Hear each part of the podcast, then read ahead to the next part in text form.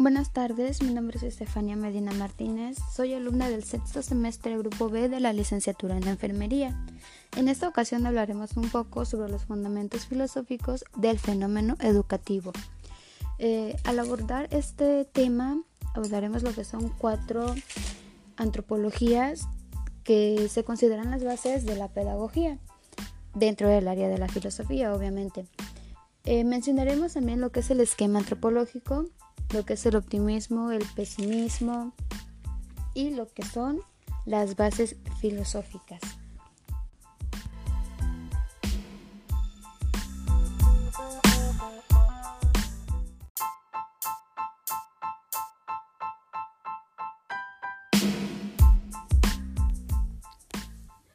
Esquema antropológico.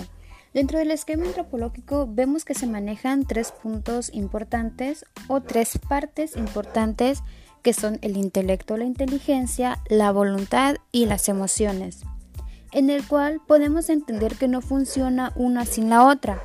Las tres partes tienen polos opuestos, así como positivos y negativos.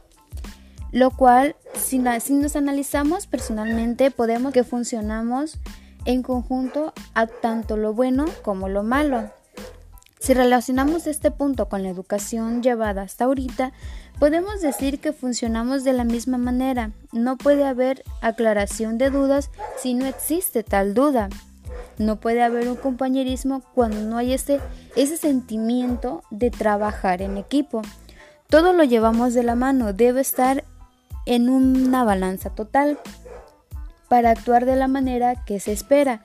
Y si se tienen eh, deseos de algo que nosotros queramos, se tienen que aceptar los cambios necesarios para llegar a obtenerlo.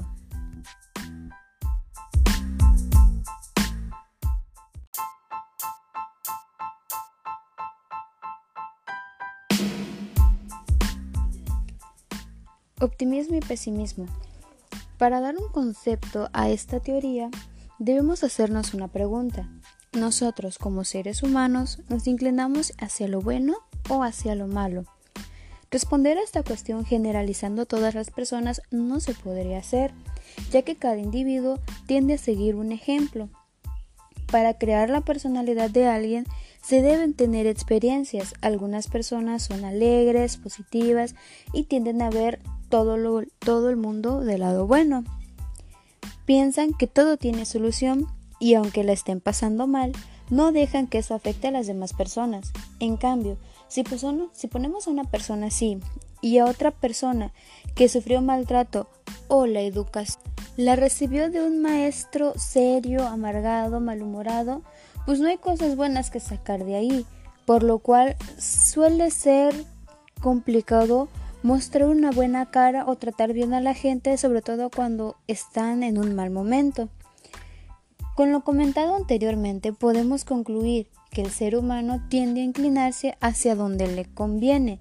Es decir, es más fácil seguir como estamos a esforzarnos a cambiar alguna parte de nosotros.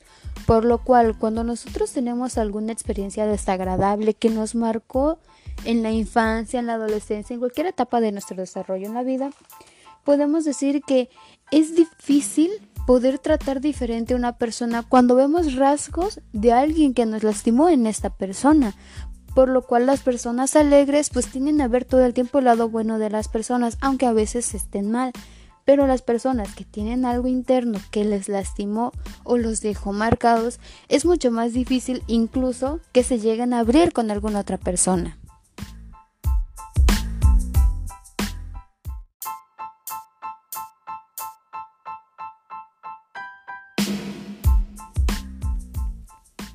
Hablaremos de la primera base antropológica, la cual dice toda educación es una manipulación.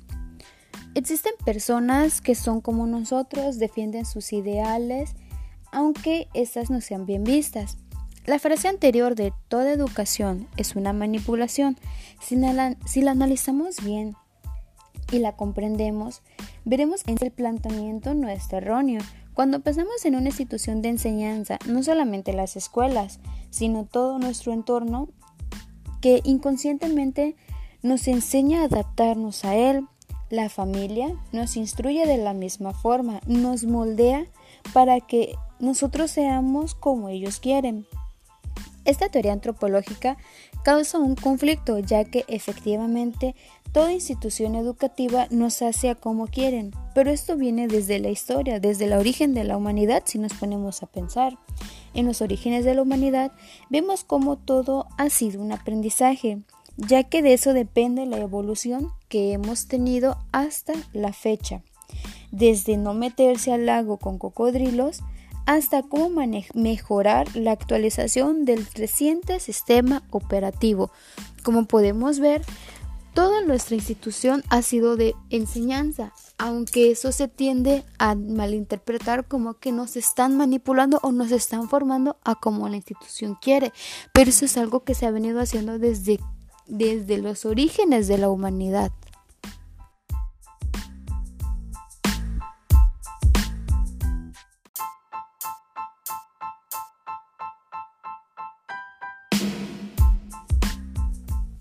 La segunda base antropológica de la que hablaremos es la que dice emotivismo y búsqueda de la felicidad. Se dice que el objetivo del hombre es buscar la felicidad. Todas las decisiones que tomamos van en dirección a buscar como meta final el sentimiento de plenitud o de felicidad. Es por eso que esta base decía que se debía educar en las emociones y que nuestras acciones giraban alrededor de cómo nos sentíamos. En la pedagogía, Así como en la vida, el objetivo es conseguir la felicidad, aunque ésta busca personas felices, que sean quienes instruyan para crear un aprendizaje divertido que se base en una armonía dentro del aula, sin castigos ni malos tratos. Aunque también esta antropología dentro de la enseñanza emocional pensaba, igual que todos, que no todo es felicidad, por lo que se pretendía enseñar el dolor, la tristeza, etc., mediante la aplicación de castigos. Aunque real, aunque es real que uno busca la felicidad, no todos actuamos de la misma manera. Por lo que una institución dedicada a la enseñanza de las emociones, cada uno de lo que quiere sentir y de sentirse libres.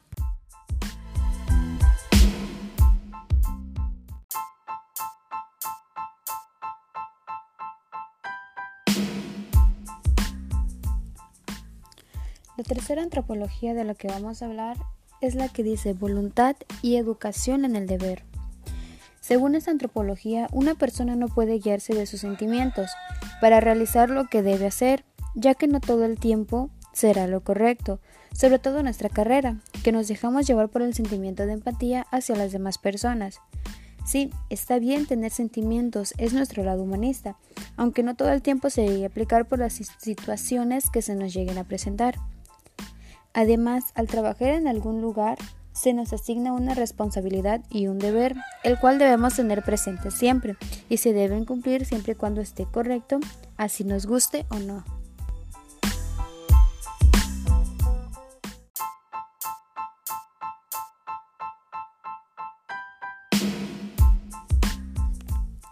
La última antropología de la que hablaremos es la concepción socrática.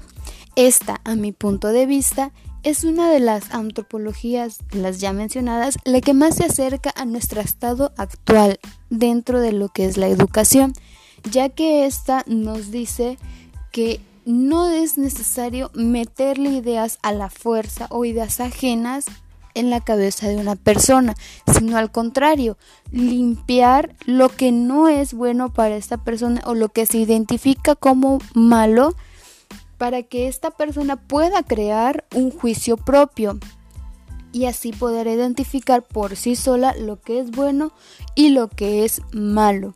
Si nos planteamos en una situación donde tengamos que tomar decisiones, nadie nos va a decir esto sí y esto no. Eso es lo que dice esta antropología, que nosotros por sí solos creemos un juicio este personal y nosotros podamos decidir la mejor opción planteándonos todo. ¿Esto cómo se logra? Bueno, nosotros al pensar pues nosotros lo hacemos solitos, ¿no? No necesitamos de nadie. Entonces, en este momento es cuando se dice que nosotros estamos dialogando con nosotros mismos, ya que nadie se está metiendo y nosotros estamos creando un juicio propio. Esto es lo que dice la teoría, que nosotros lo único que tenemos que hacer como educadores es limpiarle el conocimiento a las demás personas para que éstas por sí solas puedan identificar lo que es bueno y lo que es malo sin necesidad que nosotros les estemos diciendo.